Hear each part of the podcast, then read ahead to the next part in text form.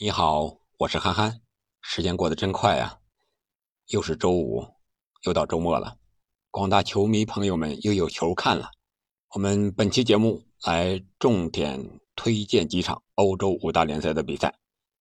嗯，五大联赛每一家我们推荐一场，重点推荐一场。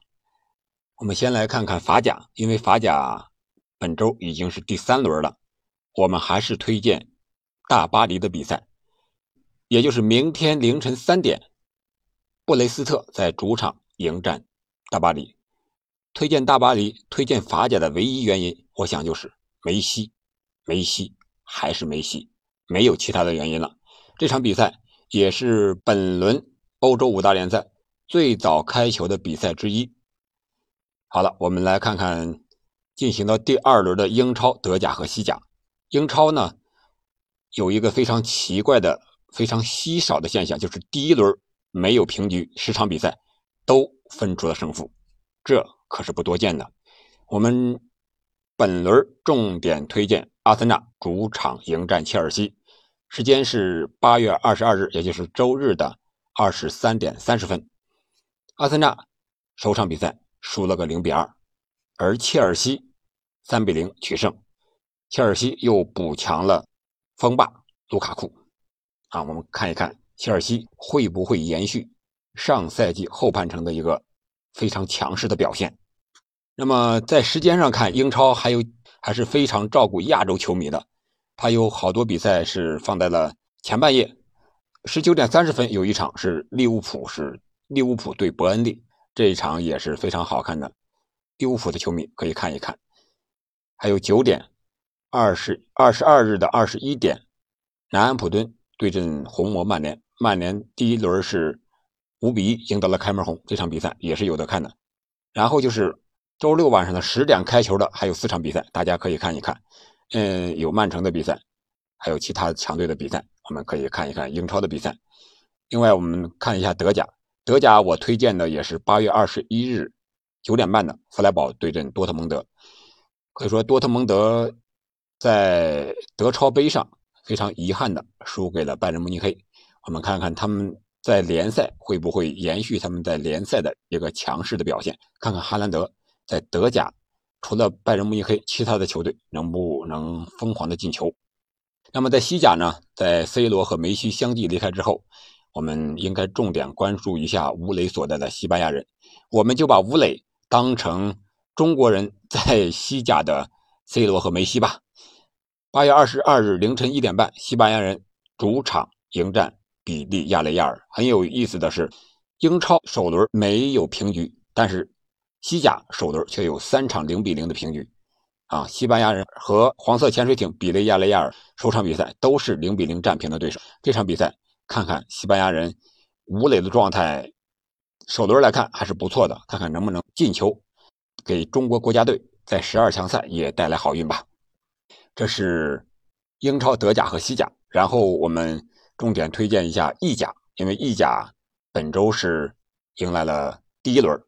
第一轮我们重点推荐一下尤文图斯迎战乌迪内斯比赛，也就是周一的凌晨十二点半，我们可以在黑白直播上有一个 APP 啊，我们可以看一下，它是转播的其他平台的一个信号，但是是免费的。呃，推荐理由呢？是应北欧小猴子，应不知道这位小小球迷啊，应他之约，他在我的评论区留言说，让我重点介绍一下尤文。我觉得我们也应该重点介绍一下尤文啊，这位这个斑马军团和老妇人啊这支球队，我们可以关注一下这场比赛。尤文图斯呢，在我的印象中，应该是上个世纪的事了，就是。九八年、九九年这个往后啊，尤文图斯这场比赛给我印象最深的就是尤文图斯。我当时想，他为什么叫老妇人？因为尤文图斯他的意大利语的意思就是年轻人的意思。这么一个当时组建的球队是由十七八岁、十八九岁的大多数都是学生的人，在一八九七年啊就组建了尤文图斯俱乐部。之所以叫尤文图斯，因为就是年轻人，所以叫尤文图斯。他后来为什么中国球迷给他叫老妇人呢？我们都知道，他叫斑马军团，是因为他的呃球衣的颜色啊，主场球衣的颜色是黑白剑条的，和斑马的颜色相近。那他为什么叫老妇人呢？啊，有这么几个解释啊，一个就是说他当时组建的时候，这支球队非常的穷，连吃饭都成问题，球员吃饭都成问题啊。当时就是可能有一个球员的家属吧，一个老太太啊，就免费的给这些球员们做饭，而且一做就是好多年，一直支持着这个球队尤文图斯这支球队一直走走走走到现在，成了百年百年的一个大俱乐部。所以说，为了纪念啊，为了纪念这个老妇人。球迷们给尤文图斯起名为“老妇人”，这是一个；还有一个就是说，尤文的一直追寻的一个风格就是球风的优雅华贵。他这个“老妇人”不是说他有多慢多不行，是指球风上的一种优雅华贵。因为富人在意大利来讲，他的富人穿着都是非常的优雅高贵的啊，他形容他的球风优雅华贵啊，所以。叫老妇人，我想不管是出于什么原因，他叫老妇人，都是对尤文图斯一一种文化的传承和精神上的一种鼓励。我们可以想象一下，在我们印象之中的尤文图斯的几个十号，最早的是普拉蒂尼。对于我来讲，没有看过普拉蒂尼比赛的直播，都是看的录播，而且都是集锦。嗯，然后我看的最多的可能就是巴乔和皮耶罗。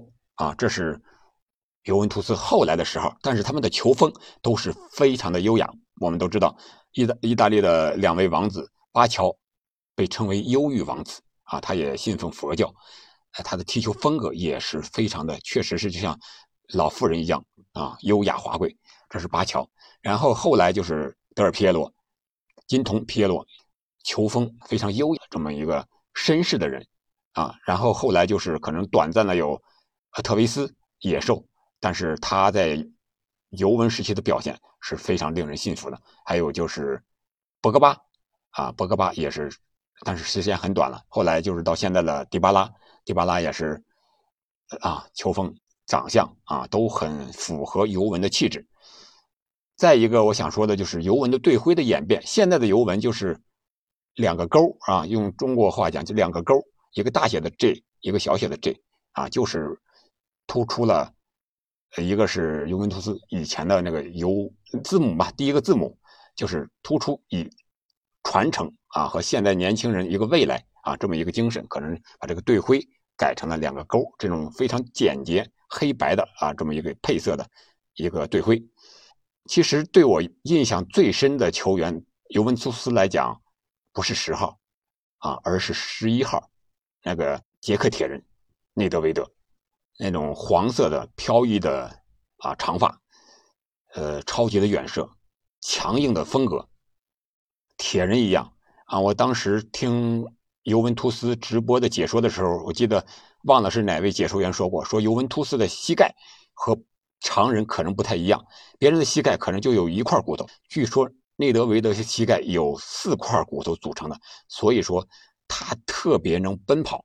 啊，可能这是他的一个原因。我喜欢他，可能和他这个膝盖的四块骨头也有关系。但是无论怎么样嘛，我非常喜欢内德维德，也非常喜欢尤文图斯这支球队，因为尤文图斯不仅盛产大量的球星，除了刚才那些十号，还有齐达内，还有戴维斯，很多很多球星。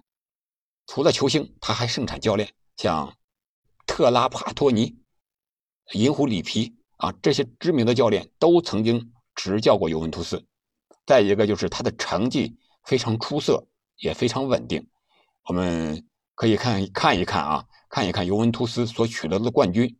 欧冠是两次，是八四和八五年和九五九六这两个赛季。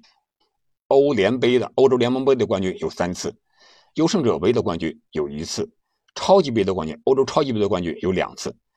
加起来这是八次了，也不少了。然后他获得的意甲的冠军有三十六次，还有一次是意乙的冠军，是因为涉嫌假球啊还是什么的，把这个他本来是意甲的冠军给他罚到意乙了，然后从意乙又重新升到意甲啊。那那年是得了意乙的冠军。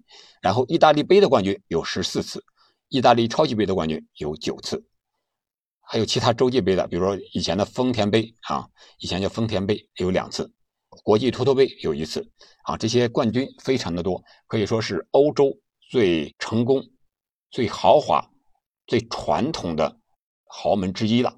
那么，我想现在好多人关注尤文图斯，可能是更多的关注 C 罗。C 罗到达尤文图斯后，给尤文图斯。带来的一个变化和给意甲带来的一个很好的现象吧。其实 C 罗到达尤文图斯以后，他个人的数据来讲，还是体现着一名超级球星的一个作用。虽然说尤文的打法和 C 罗可能有些冲突，但是 C 罗依靠他超强的个人能力，虽然他现在已经是有 C 罗是八五年的。现在已经是三十六岁了，但是他依然保持着超高超强的身体状态和超好的一个竞技状态。如果今年想看尤文图斯这支球队的话，C 罗还是一个很大的看点。毕竟他在欧洲杯上也是表现非常亮眼的，获得了欧洲杯的金靴。以 C 罗的性格和状态来看，他是很有可能在尤文获得一些成绩的。呃，我们期待 C 罗在尤文的表现嘛。那么 C 罗到达意甲之后，给意甲的球其他球队也带来了一些变化，就是，呃，更大牌的球员逐渐的来到了意甲，啊，就是其他球队为了和尤文图斯的竞争，竞相的买来了一些强援，这样才把尤文图斯，比如说国米去年夺得了意甲的冠军，把尤文图斯啊压下来了。从另一方面来说。C 罗的到达也提升了意甲的一个整体的竞争力，比如说米兰啊、国米啊、亚特兰大是吧？啊等等，还有意意甲的一些球员的成长啊，比如说小杰萨，都是在今年欧洲杯上得到证实的啊一些球员。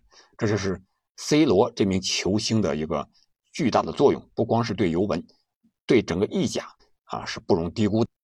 皮尔洛之后，他们。迎来了，迎回了啊！阿莱格里囧术，我觉得阿莱格里的战术和皮尔洛还是有一些区别的。我们可以看一看，阿莱格里在新赛季对尤文会有什么样的改造。呃，接下来我们就看一看周末的比赛吧。下周一我们再重点评述一下，呃，曼城，呃，不是曼城，是这个阿森纳和切尔西这场比赛。呃，毕竟是一个焦点之战，阿森纳可能。年轻一点的球迷不知道啊，阿森纳现在阿森纳也不厉害啊，他为什么这么多人关注阿森纳呢？因为阿森纳有过他疯狂的一段时期，称霸英超。我们到时候再说。关于尤文图斯，我的印象啊，可能就这么多，我们就先聊到这儿。你可能听得不够解渴啊，但是我们可以通过其他的媒体来了解尤文，因为我们毕竟是普通球迷。如果想知道尤文更多的，新闻和信息和故事的话，我们可以到其他的媒体上去搜索、去查找。但是，给我个人的一个体验就是，尤文就是斑马军团，就是老妇人，就是球风，就是十号，就是内德维德，现在就是 C 罗，啊，这就是我对尤文的一个整体的印象。好，今天我们重点推荐的比赛就到这里。嗯，谢谢您的收听，我们周末多看几场比赛吧，球迷朋友们。好，我们。下周一见。